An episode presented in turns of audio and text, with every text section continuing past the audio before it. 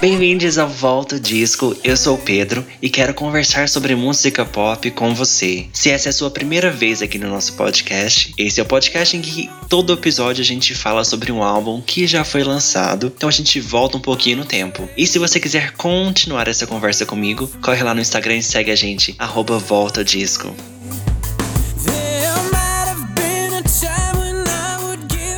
Para comemorar um ano de podcast, vamos fazer uma série especial com cinco reviews de álbuns. Então a gente vai olhar, revisitar cinco álbuns. E se você quiser me recomendar um álbum, já sabe onde ir. Arroba Volta Disco. From me?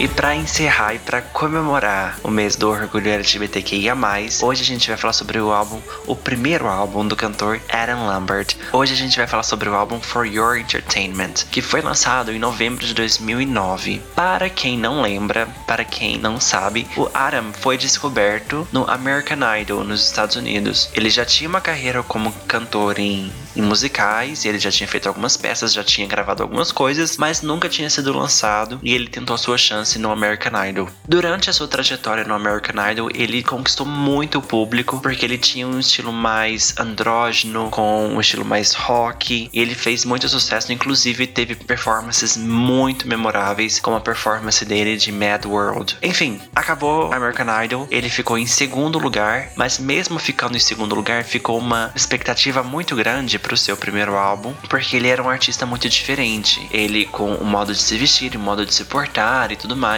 então tinha uma expectativa muito grande sobre ele. Agora a gente pode entender um pouquinho sobre como a gravadora pensou em lançar ele. Como ele tinha essa imagem mais andrógena, mais diferente do, do que estava acontecendo no mercado pop masculino na época, a gravadora decidiu colocar ele como uma. como Lady Gaga masculino, sabe? Usando esse estilo dele que era diferente para conquistar um novo público. Então, pensando nisso, a gente tem a composição do álbum dele. Esse álbum, ele toca em vários pontos vai do pop, do eletrônico, mas tudo interligado ao rock. A gente vê pontinhas de rock em todo o canto do álbum. Então é um álbum que, por mais que seja muito diferenciado, com diversas pegadas, ele é unido com essa pegada, com esse toque do rock, do, do, glam dos anos 70. Uma coisa que ele era muito inspirado na época por Queen dos anos 70, David Bowie. Então todas essas questões sim influenciaram ele junto com o que estava acontecendo na época. Inclusive o que a gente comentou aqui já, Lady Gaga. Bom, falando sobre o álbum dele, ele teve colaborações incríveis álbum, muito investimento. Ele trabalhou com os melhores produtores e ele teve colaboração ainda com a Pink, a cantora Pink colaborou com uma música, Lady Gaga, e ele, ele teve ainda também Linda Perry, que já escreveu muita música para Pink, muita música para Christina Aguilera. Ele teve Ryan Tedder do One Republic, que fez uma música para ele. Então a expectativa e o investimento para o álbum estavam enormes. Enfim, chegou a hora de lançar o álbum e para lançar o álbum eles escolheram o primeiro single que se chama For Your Entertainment e o local de lançamento do álbum seria no American Music Awards em 2009. O Adam ia fechar a premiação, ele foi escolhido para fechar a premiação e assim divulgar o seu primeiro single do álbum que seria lançado no dia seguinte. O que acontece é que o Adam fez uma performance um pouco mais sexualizada do que estava previsto e durante a performance beijou um integrante da sua banda. Isso causou uma controvérsia enorme na época. O beijo foi atrasado na transmissão, então eles cortaram um pouco. E isso deu uma má publicidade, uma característica má pro, pro Adam muito forte. Ele ficou muito queimado na época. Tanto que no dia seguinte, ele faria uma apresentação de lançamento do álbum dele no programa Good Morning America, mas que foi cancelada e ele conseguiu fazer uma outra apresentação em outro programa de uma outra emissora. A partir desse momento, o que o Adam fez foi tentar controlar os danos, controlar o que tinha sido causado. Falando sobre a performance, foi uma performance muito controversa? Hum, não sei. Acho que não. Acho que a gente já tinha visto performances mais controversas nesse, nessa altura do campeonato. Mas o que o Adam esperava com essa performance? Ele achou que nada aconteceria demais porque essa questão de um beijo entre duas pessoas do mesmo sexo já tinha acontecido em 2003 no VMA com Britney, Christina e Madonna.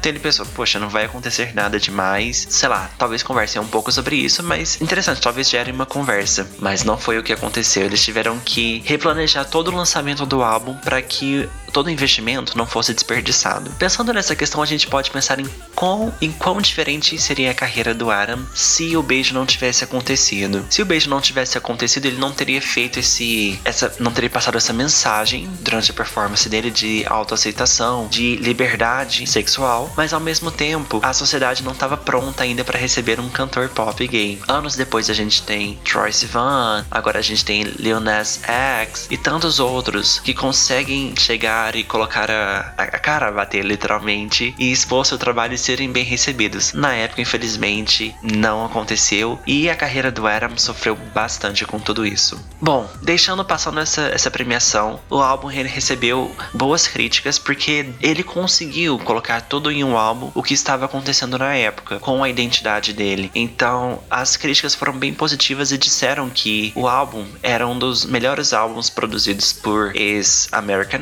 Idol, tocava junto com o que estava acontecendo, não era um álbum datado, alguma coisa que fosse fora de moda. O Adam também fala sobre esse álbum, ele diz que é um dos álbuns favoritos dele, porque nesse álbum ele conseguiu imprimir tudo o que ele desejava, tudo o que ele queria. E ele disse que nos outros álbuns isso não aconteceu tanto, porque tinha uma pressão para que ele se encaixasse em um determinado mercado, um determinado público. Mas aqui não, a esperança, a, a vontade, né, nesse momento, era que ele colocasse a impressão digital dele na, nas músicas. E isso realmente aconteceu. A gente vai escutar o álbum e você vai perceber que essa pegada rock com pop acontece aqui nesse álbum.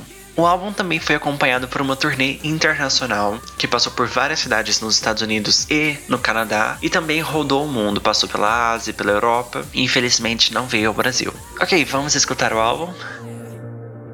A primeira música se chama Music Again.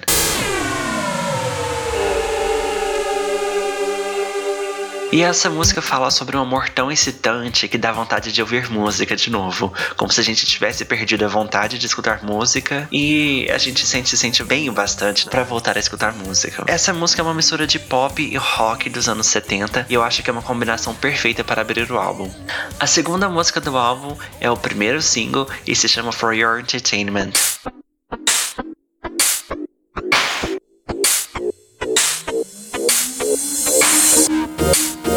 Olha, não é a música mais forte do álbum, mas eu acho que é ótima como primeiro single porque ela apresenta o Adam. Ela na letra diz que ele está ali para comandar, para gerar entretenimento. Ele se diz no controle, surpreendente, que vai te conquistar e tudo mais. E foi essa música que ele fez na performance do é, do American Music Awards e era a intenção que ele tinha na época de mostrar que com ele você teria um entretenimento, não era só a música, mas era o visual, era toda a atitude. Depois nós temos What Do You Want From Me? Esse foi o grande hit do álbum. A música foi escrita pela Pink e foi indicada ao Grammy. É uma música pop rock em que ele fala para o parceiro, assim, o que você quer? O que você quer de mim? O que você espera de mim? E serviu muito como mensagem para as pessoas depois dessa, dessa apresentação dele no American Music Awards. Strut vem logo em seguida.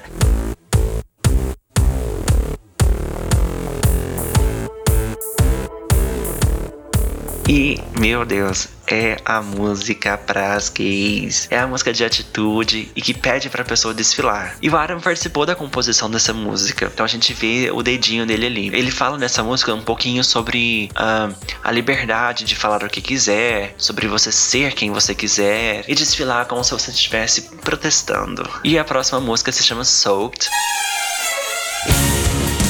E ela começa numa vibe muito rock anos 70, bem dramática, bem Queen, bem ópera, alguma coisa que me lembra talvez Bohemian Rhapsody, alguma coisa assim. Então esse daqui é o momento vocal no álbum, a gente dá uma segurada no, no ritmo mais forte e vem para uma coisa mais, lenta, mais lenta, mas não deixa a desejar porque essa daqui, gente, é uma das músicas mais lindas vocalmente do álbum. Depois o Adam vem com Surefire Winners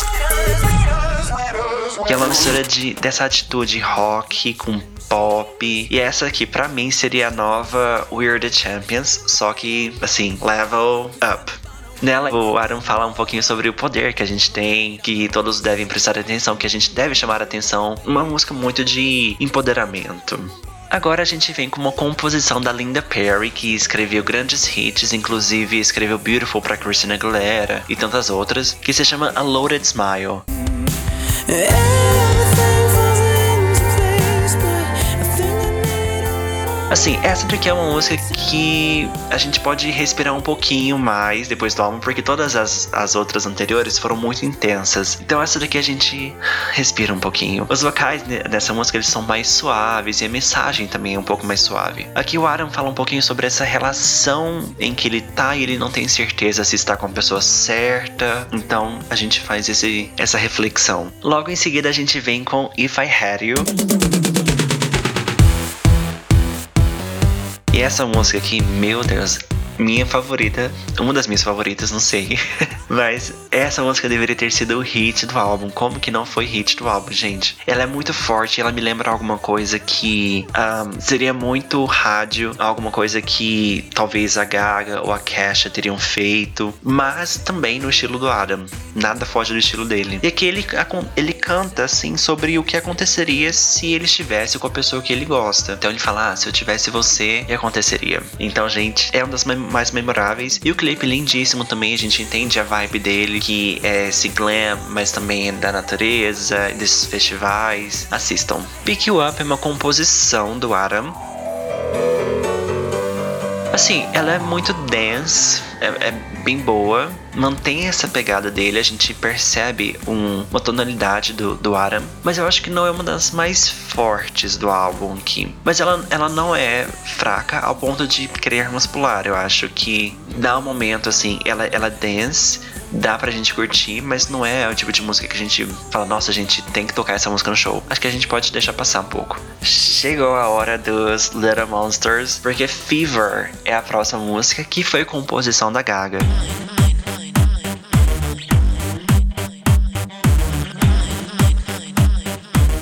É uma música assim com muita atitude e por mais que ela tenha sido escrita pela Gaga, eu acho que eu não consigo mais visualizar essa música não sendo cantada pelo pelo Aram. Eu acho que ele fez um trabalho excelente com a música. Foi single em alguns países, ok? Mas não foi single internacional, mas marcou a carreira dele tanto que ele canta até hoje. E ele conta sobre o processo de, de composição dessa música, de produção da música na verdade, que ele conheceu a Lady Gaga. Ele fala em uma entrevista que ele conheceu a Gaga no estúdio e ela participou da, da gravação gravação da música e que ela abriu um whisky com ele e eles conversaram antes de, de gravar a música. Não foi uma questão só trabalho. Então eles se conheceram no, num quesito pessoal também. E agora a gente vai de Sleepwalker, que foi a composição do Ryan Tedder. Ryan Tedder, que tá com tudo desde sempre, sempre compondo hits e hits, escreveu Halo pra Beyoncé, tá trabalhando com a dona Anitta, tá assim, ok? E essa música aqui, eu acho que é uma música muito estilo Tedder, muito estilo Ryan Tedder do, dele. E nessa aqui o Aaron fala sobre uma relação em que parece que ele está sonhando, está é, andando, dormindo, um pouco sonâmbulo. Ok, essa música foi cortada para single, foi single na verdade, em alguns países, mas não, não marcou tanto assim. Logo depois ele vem com Aftermath e aqui a gente dá uma respirada realmente. Have you lost your way? No, no quesito estilo de, de, música, que é um pouco mais leve, mas na, no estilo letra não é tanto, porque o Aaron fala um pouquinho sobre superação e aceitação. Muito importante escutarmos essa música nesse mês, viu? Escutem e percebam a mensagem. E fala sobre sobre encontrar a felicidade sendo quem você é e que de verdade ninguém tá sozinho, sabe? Todo mundo solta a mão de todo mundo. Não, todo mundo segura a mão de todo mundo, solta de algumas pessoas. E essa música foi single, foi single para divulgar o EP acústico que ele lançou logo quando ele estava finalizando a, a divulgação do álbum. Então a versão acústica é lindíssima também, recomendo muito. Com Broken Open, a gente tem um outro momento do álbum que é um momento mais introspectivo, diríamos. Broken pieces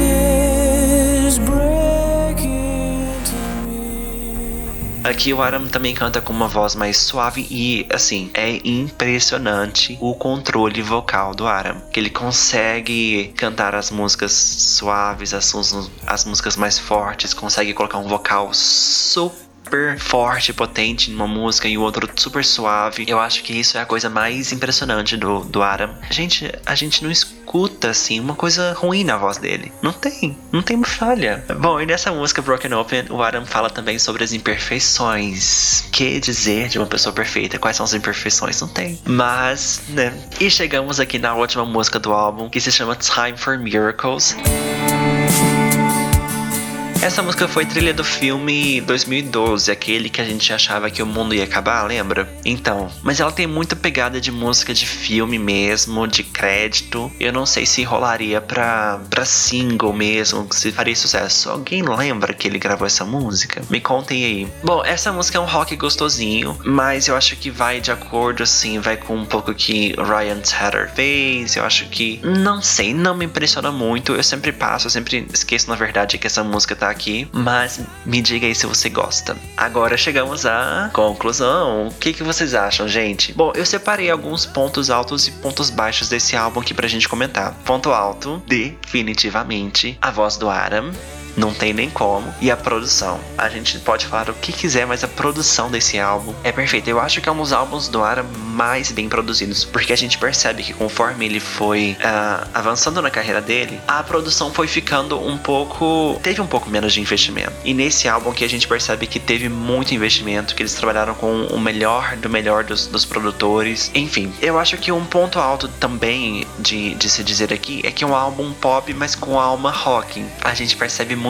isso nele. Eu acho que a gente percebe muito da identidade do, do Adam. Isso é muito bom. Mesmo ele tendo escrito poucas músicas no álbum, eu acho que a gente percebe o que ele queria demonstrar pelas palavras de outras pessoas. E também, já que estamos no mês do orgulho LGBTQIA, a gente pode dizer que é um álbum muito representativo. Primeiro, só do Adam, só de uma pessoa gay conseguir lançar um álbum com tanta produção, com tanto investimento, falando de relacionamentos, já é um passo muito grande. E as questões que ele traz nas músicas, por exemplo, quando ele fala de In Broken Open, das imperfeições, Aftermath, de todo esse processo de aceitação, acho que são causas muito, muito importantes. E aos pontos baixos, eu acho que Gente, não me julguem, mas o ponto baixo desse álbum para mim aqui é a capa. Eu não gosto da capa que foi lançada no, nos Estados Unidos, tanto que a capa do episódio vai ser a capa lançada na, na Inglaterra, no Reino Unido. Prefiro muito mais ela. Eu não sei, não gostei muito da capa, mas eu entendo que tem uma referência glam pop anos 70 ali na capa